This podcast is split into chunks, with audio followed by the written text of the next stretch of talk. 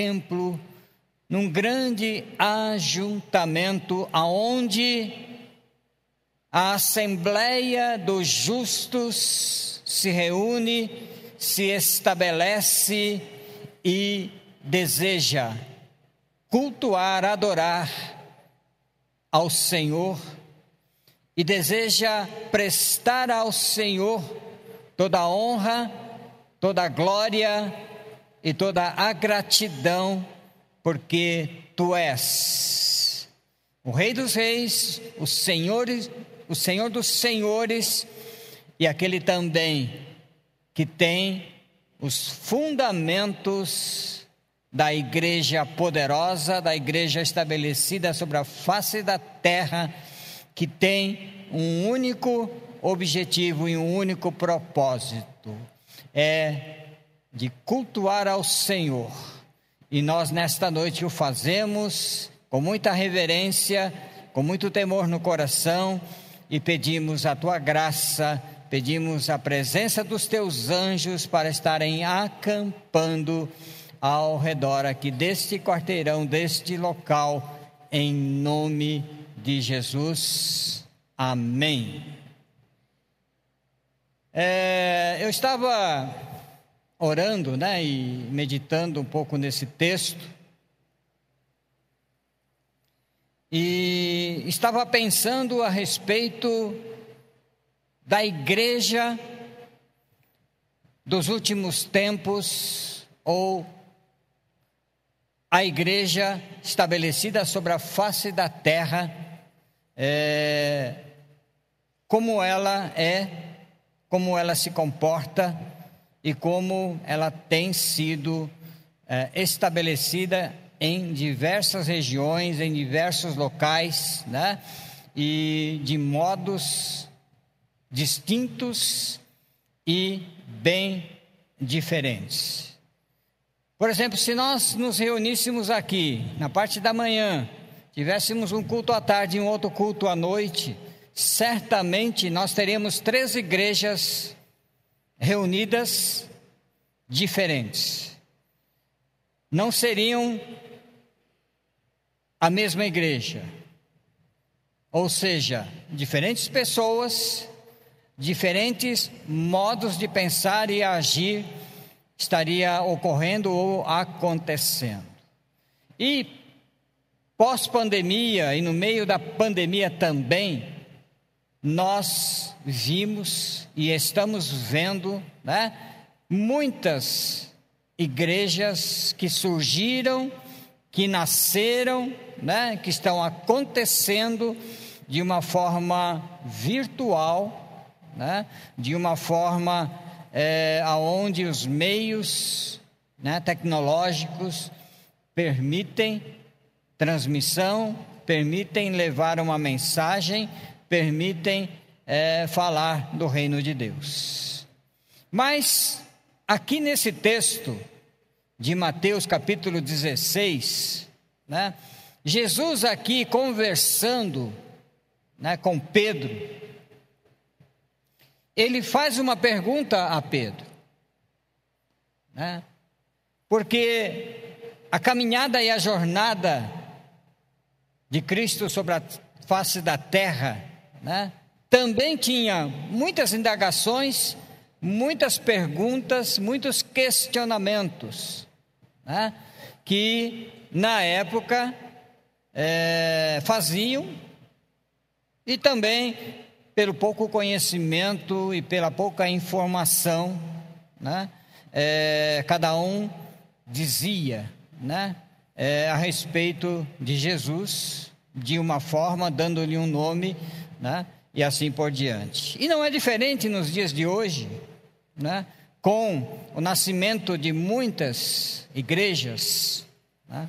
nós observamos que cada um, cada qual, cada igreja, cada reunião, né? ela tem é, muitas vezes diferenças né? que é, não representam muitas vezes a verdadeira igreja, né?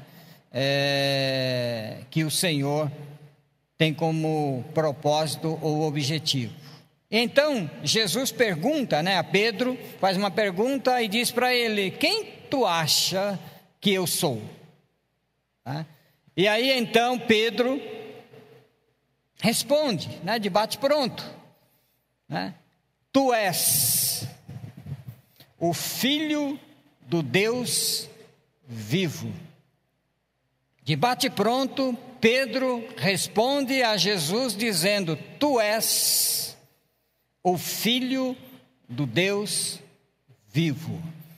E então Jesus né, diz para ele: Parabéns, Pedro, né, porque não foi nem carne, nem sangue né, que te revelou, mas foi o Espírito de Deus que te revelou quem eu sou. E aí eu pergunto à igreja nesta noite, né? A mesma pergunta que Jesus fez para Pedro, né? Quem vocês dizem que é Jesus? Quem vocês dizem quem é Jesus? E se eu sair aqui fazendo uma enquete, uma pergunta, né? Cada um vai responder e vai falar de uma forma, porque cada um está vivendo um tempo, cada um tem um firmamento na fé, cada um tem uma experiência, né? Cada um vai falar a respeito de Jesus da sua forma, do seu entendimento, do seu nível de conhecimento, mas principalmente pelo seu nível de relacionamento. E nós sabemos, né, que o verdadeiro relacionamento é que traz proximidade, né, traz conhecimento e traz intimidade e traz um melhor é, conhecimento a respeito de qualquer pessoa, ou até mesmo, como estou falando aqui, a respeito né, de Jesus Cristo. A igreja, queridos, ela é a Assembleia dos Santos, aonde se reúne o povo né, numa grande assembleia para cultuar, para adorar a Deus. E a igreja, ela foi chamada para espelhar a imagem de Deus aqui na terra. A igreja estabelecida sobre a face da terra ou a, a, igreja local, ela tem que ser uma igreja distinta, diferente, separada do mundo. Mas o que, que nós vemos hoje, de uma forma geral, olhando para o mundo, olhando para aquilo que está próximo de nós? Existe uma palavra que a gente observa muito, que chama-se relatividade. Relatividade. O que, que é relatividade? Né? É, tudo que se está em volta, né, muitas vezes de uma igreja, de uma religião, de um encontro, né? Muitas vezes ela tem se tornado muito relativo. Né? Então, o que, que é relatividade? Né? É assim: eu tenho oportunidade de ir na casa do Senhor, mas eu estou na minha casa, porque tenho na minha casa é, o conforto, os meios para assistir a um culto. Né? Então, estar na igreja ou estar em casa é a mesma coisa, é relativo. Né? Dar ou não dar o dízimos e as ofertas, né? para muitos é relativo. Então nós vivemos no mundo hoje né, de escolhas, vivemos no mundo hoje relativo, aonde as coisas estão perdendo o seu senso de valor, estão perdendo a essência inicial né, de todas as coisas. E reino de Deus, igreja estabelecida sobre a face da terra, ela não pode se mover e ela não pode ser vista e nem entendida como relativa. Amém ou não amém?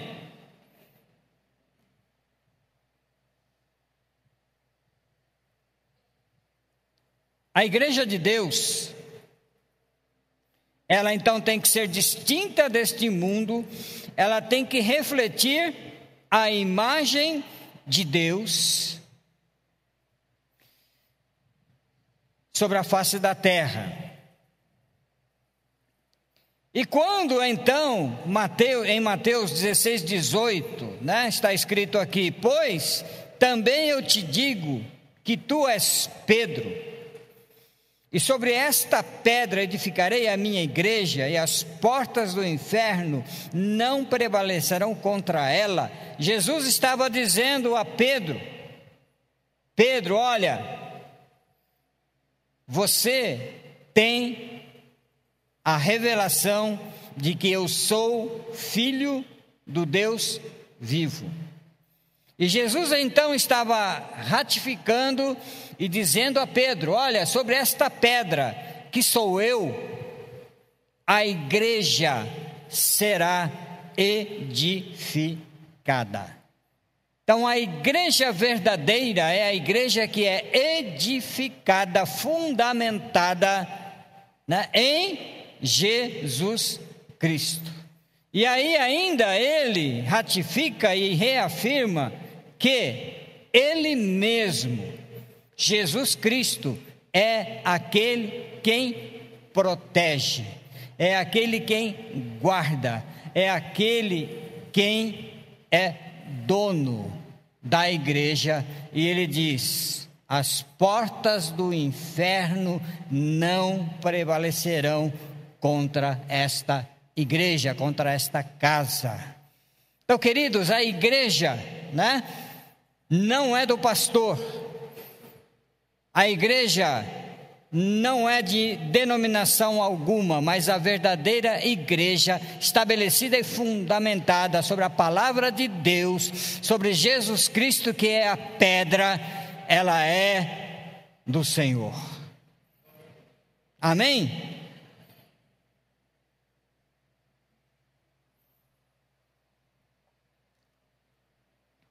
É comum as pessoas dizerem assim: eu vou na igreja lá do japonês. Né? Eu vou lá na igreja do japonês. Mas a igreja não é minha. Alguns dizem assim: ah, eu vou na igreja da Elaine.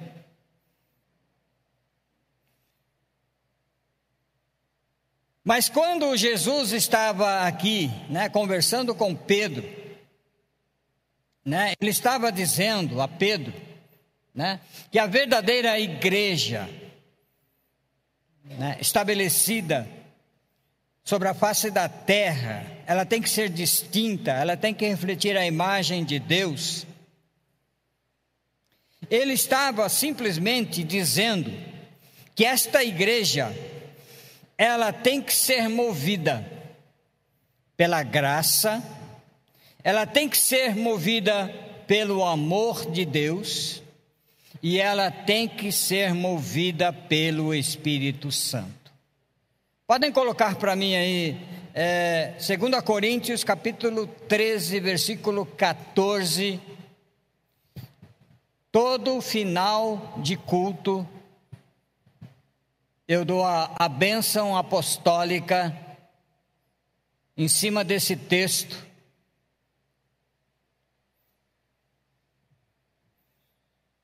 Acharam aí? Segundo a Coríntios 13, 14.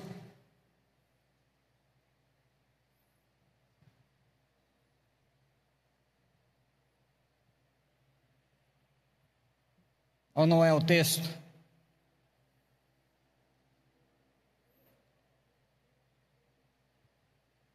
Bom, o, o texto que eu estou querendo dizer para vocês diz respeito a, a respeito de a graça do Senhor Jesus Cristo, o amor de Deus, Pai, e a comunhão do Espírito Santo sejam com todos. A verdadeira igreja, né, é uma igreja estabelecida pela graça de Deus. Mas nós precisamos ter um entendimento, queridos, né, que esta graça ela é algo muito importante que a gente precisa entender, porque essa mesma graça, ela pode trazer edificação, pode trazer vida, mas também esta mesma graça pode trazer morte. E muitos não têm entendido de forma sábia, de forma inteligente, de forma reveladora a respeito da graça.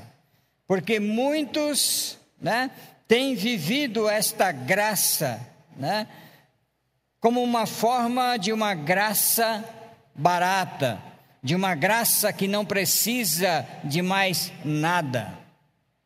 Ou seja, Jesus Cristo morreu naquela cruz por mim. Eu aceitei a Cristo, meu nome está escrito no livro da vida e eu não preciso mais nada, porque eu não estou na lei, eu estou na graça.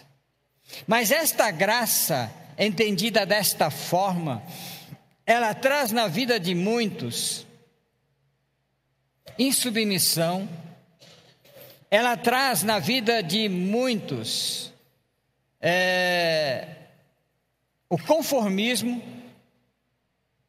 o relativismo, e ela traz também comodidade, ou seja, zona de conforto. Eu fui alcançado, fui salvo, tenho meu nome escrito na vida, tenho uma carteirinha de uma, de uma igreja, então, graça. Mas a verdadeira graça, né, quando é revelada pelo Espírito, tá?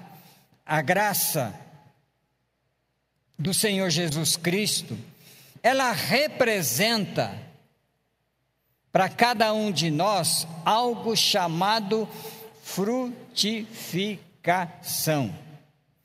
Graça sem frutificação é graça barata. Não é graça.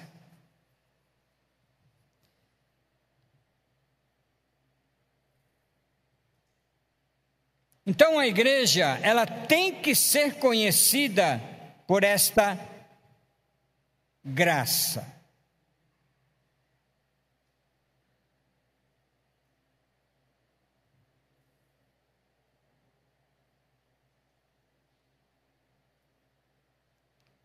E a palavra de Deus diz para nós, né, que pela graça somos salvos, mas também muitos por esta graça estão paralisados e estagnados.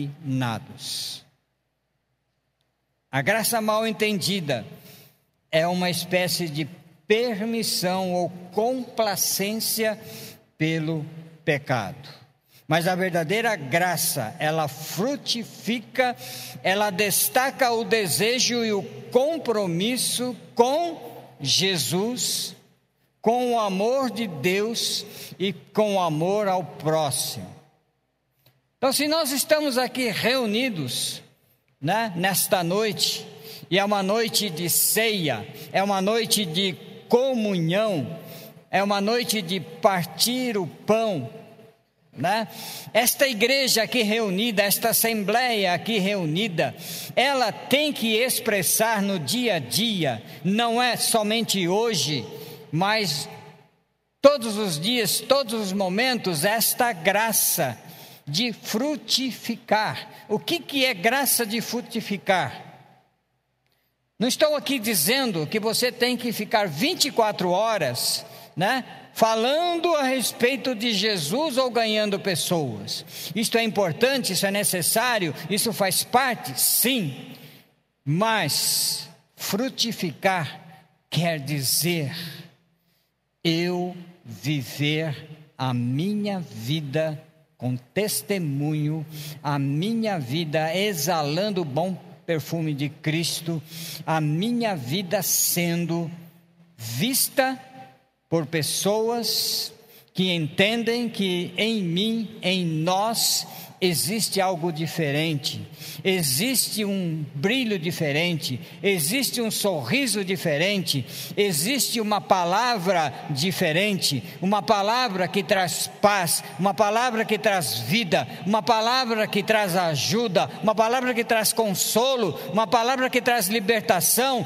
uma palavra que é poderosa para transformar um local, uma vida, uma situação, um país, e assim por diante. Amém? Isto é graça. Porque recebemos de Cristo Jesus, fomos criados conforme a sua imagem e a sua semelhança. E como imagem e semelhança de Deus, a igreja, ela tem que refletir esta graça. Amém? Não é a graça de ser salvo. Somos salvos sim, mas se esta graça não refletir em frutificação, é graça barata. É a graça que somente estamos entendendo que somos salvos. A graça, além de frutificar, ela destaca o desejo ou o compromisso né, com Jesus. Ou seja, esta graça, ela cria em nós né, o amor. Então nós precisamos, queridos, é, buscar esse desejo, né, é, esta patologia, de construir uma igreja através desta graça e expressar este amor. A graça do Senhor Jesus e o amor de Deus Pai. O que, é o amor de Deus Pai? É aquele amor incondicional. É aquele amor que não faz diferença. É aquele amor que, embora estejamos sendo subjugados, este amor prevalece, este amor aparece, este amor comparece e ele faz a diferença em nossas vidas. Você tem experimentado isso?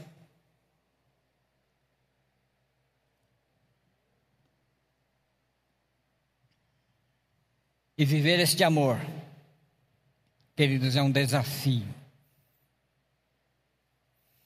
Viver este amor não é simplesmente sair da nossa boca, mas ele tem que sair do nosso interior.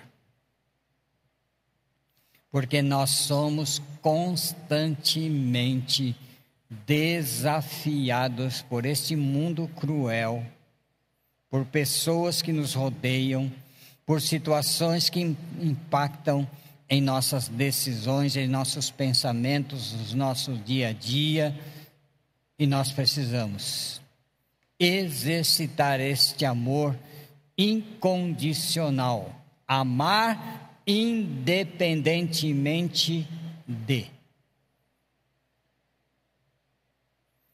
E quando esse amor está presente, né? O amor que tudo pode, o amor que tudo suporta, né? O amor que não se exacerbera em ciúmes. o amor da entrega, o amor sacrificial. Este amor traz fruto e este amor traz comunhão. Então, queridos, não é simplesmente um pedaço de pão, não é simplesmente um suco, um cálice que representa a comunhão. É importante termos a ceia? Sim, é importante. Mas a nossa comunhão, o nosso amor, a nossa frutificação, ou a graça, o amor e a comunhão, ela tem que estar presente. Todos os dias, todos os momentos, todas as manhãs em nossas vidas porque a igreja é a assembleia dos justos. Nós estamos aqui reunidos nesta noite e estamos aqui numa grande assembleia. E o que que faz uma assembleia? Uma assembleia, ela se reúne para discutir, para votar, para fazer um projeto, para definir um propósito e para aprovar. Isso no meio secular, no, no mundo dos negócios. A igreja se reúne numa grande assembleia dos justos, em que cada um de nós aqui foi escolhido, foi separado, foi justificado. Só que alguns foram justificados né? Os seus pecados foram perdoados, os pecados foram apagados. Mas esta justificação, né, ela perdeu o seu valor. Por quê? Porque ele perdeu a graça. Porque ele não frutifica mais. Porque o seu amor se tornou num amor infrutífero. E então este amor infrutífero gera, né, não uma comunhão, mas gera uma separação. O exemplo típico de duas igrejas diferentes, que nasceram de um mesmo ventre, de uma mesma família, se chama Caim e Abel. Um frutificou, dando o seu melhor, ofertando o seu melhor. Mas o outro achava que estava dando o seu melhor, mas no seu coração não existia graça, no seu coração não existia amor, no seu coração não existia comunhão. Não havia entre Caim e Abel, o verdadeiro relacionamento.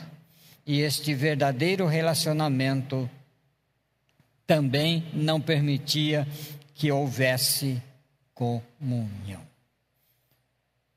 Então, a igreja, queridos, é uma igreja multiforme, é uma igreja na reunião dos santos, é uma reunião onde os justos se reúnem para celebrar, para adorar, para partilhar, para frutificar, para exalar o amor e para ter comunhão. Amém?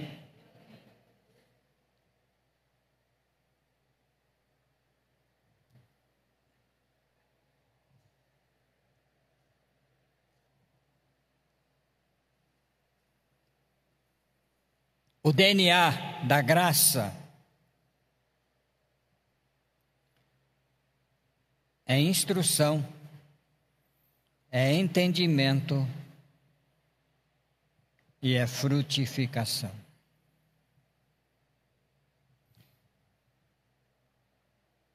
A palavra de Deus diz: Conhecereis a verdade, e a verdade vos libertará. Isso é instrução. O que, que é instrução? Instrução é sentar, é ensinar, é ler, é aconselhar, é instruir no caminho. E essa instrução vai trazer o entendimento, vai trazer a revelação, vai trazer a mudança na vida da pessoa. E essa mudança e esse entendimento vai trazer frutificação, ou seja, a pessoa vai como, começar a mudar o seu comportamento, ela vai começar a prestar atenção mais na Bíblia, nas pessoas, na igreja, naquilo que ela ouve. Queridos, quem não estuda, ela fala aquilo que ela ouve. Guarde bem isso. Quem não estuda, ela fala aquilo que ela ouve, porque ela não sabe o que ela tem que falar. Mas quem estuda tem o conhecimento, tem o entendimento e ela fala daquilo que ela sabe. E se você não conhecer a Deus, se você não conhecer a palavra, se você não estudar, você vai falar simplesmente aquilo que você ouviu. Né? E aí vem essa parafernália de informações que a gente tem por aí, entendeu? Falando coisas sem fundamentos que estão provocando nas igrejas é, problemas dificuldades, esfriamento, e aí continuamos sendo uma igreja morna, uma igreja sem propósito, uma igreja que não sabe para onde está caminhando. Se a gente bate aqui, queridos, sempre a importância do saber, do conhecer, é porque nós entendemos, e esta igreja, ela é lastreada, ela é fundamentada na palavra de Deus. Sabemos quão importante é o ensino o conhecimento e o entendimento da palavra de Deus. Porque quando a gente conhece a palavra de Deus, quando vem uma informação distorcida, a gente sabe discernir o que é certo e o que é errado. Mas quando a gente não lê, quando a gente não estuda, quando a gente não conhece, a gente acaba falando daquilo que a gente ouviu. Alguém falou, mas a gente não vai ver se aquilo é verdade ou se é mentira.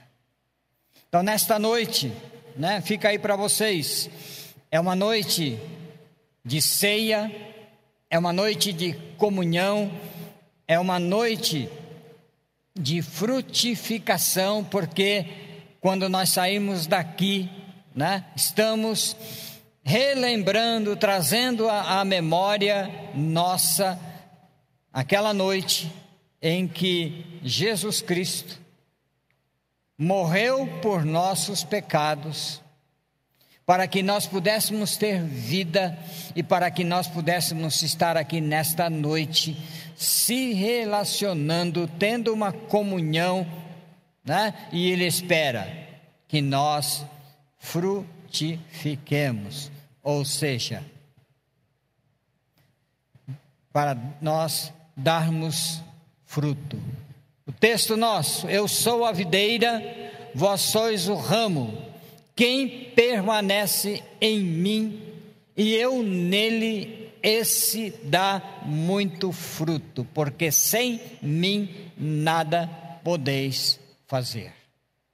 Então, quando Jesus estava ali conversando com Pedro, né?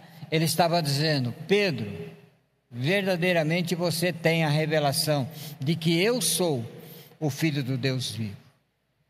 Mas Pedro é sobre esta pedra, eu, Jesus, que a igreja vai ser edificada. E aí ele torna a dizer: Eu sou também aquele que protege esta igreja, que nenhum laço, nenhum mal, nada vai pre pre prevalecer contra esta igreja. Então, a igreja fundamentada na palavra, a igreja fundamentada pela verdade, as portas do inferno elas não prevalecerão. Porque ela está fundamentada, ela está protegida, ela está amparada pela verdade e por Cristo Jesus. Amém? Mas quando a igreja, né, que é conhecida pela igreja do fulano, ciclano ou do beltrano, fuja dela. Porque esta igreja não é uma igreja edificada em Jesus Cristo. Pastor algum, homem algum, é dono da igreja. Nós somos simplesmente servos, separados, escolhidos para pastorear e para cuidar do rebanho e representar Jesus no reino dele aqui nesta terra. Glória a Deus. Então, o nosso papel, irmãos, é viver esta graça, viver este amor e expressar esta comunhão. E vamos então ter uma patologia né, bíblica quando esta frutificação começar com o desejo de construir, de fazer o melhor. A verdadeira igreja que se move debaixo da graça e do amor e da comunhão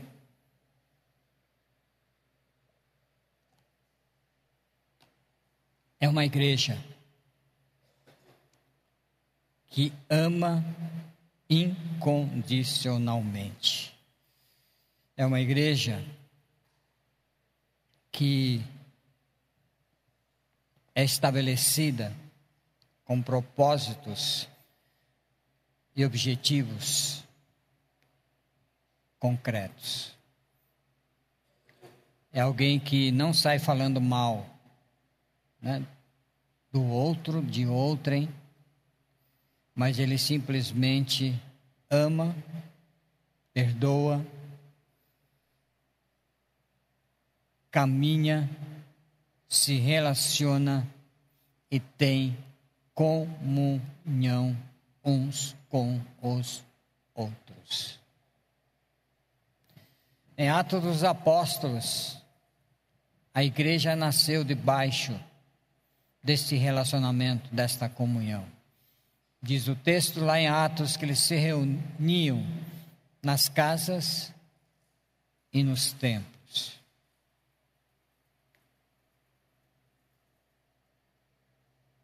E no partir do pão é que o povo estava vendo a igreja se movendo, a igreja se crescendo, a igreja se relacionando, a igreja tendo comunhão. Queridos, é fato que quando a gente para de partir o pão, é porque o relacionamento, é porque a comunhão, ela está distante. Pode perceber, é, até mesmo no seu convívio familiar. Pode perceber no seu convívio de trabalho. O que eu tenho percebido, queridos, nas famílias, de uma forma geral. Quando os pais estão vivos, os filhos de uma forma ou de outra, se reúnem, se encontram e vão. Aos domingos ou aos sábados se reúnem. Mas quando os pais falecem, os filhos, cada um no seu lado, cada um na sua banda, como se diz. Eu posso dizer isso, queridos, porque eu vejo isso, né, na minha própria família acontecendo. É, eu tenho, né, da parte da, da minha esposa, né, são três irmãos. E a Fátima está aqui na igreja, mas o irmão né, não está. Mas assim, dá a impressão que não existe um irmão. Porque não há comunhão, não há relacionamento. Né? Ele está lá, a gente sabe que ele está lá. Às vezes ele liga, às vezes ele manda o um zap. Mas aquele encontro, aquela reunião, aquele almoço, aquela janta, aquele né, churrasco, não acontece, não existe.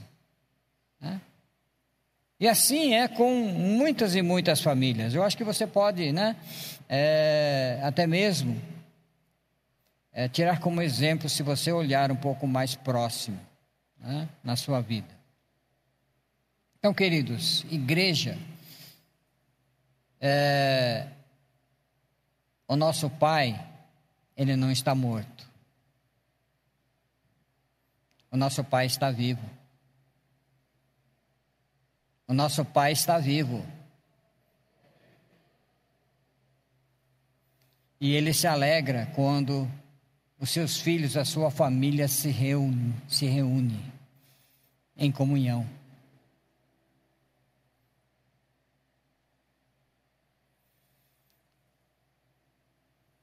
Eu estive hoje na casa da, do Celso né, e da Ângela, inclusive a Ângela deve estar nos assistindo agora. E uma coisa que me ficou marcada, ficou marcado na minha vida e o que eu presenciei. Aconteça o que acontecer na nossa saúde, podemos não falar, podemos não andar, podemos não nos mover, mas aquilo que é plantado em nossa mente. E verdadeiramente, quando existe a graça, o conhecimento, aquilo não se apaga.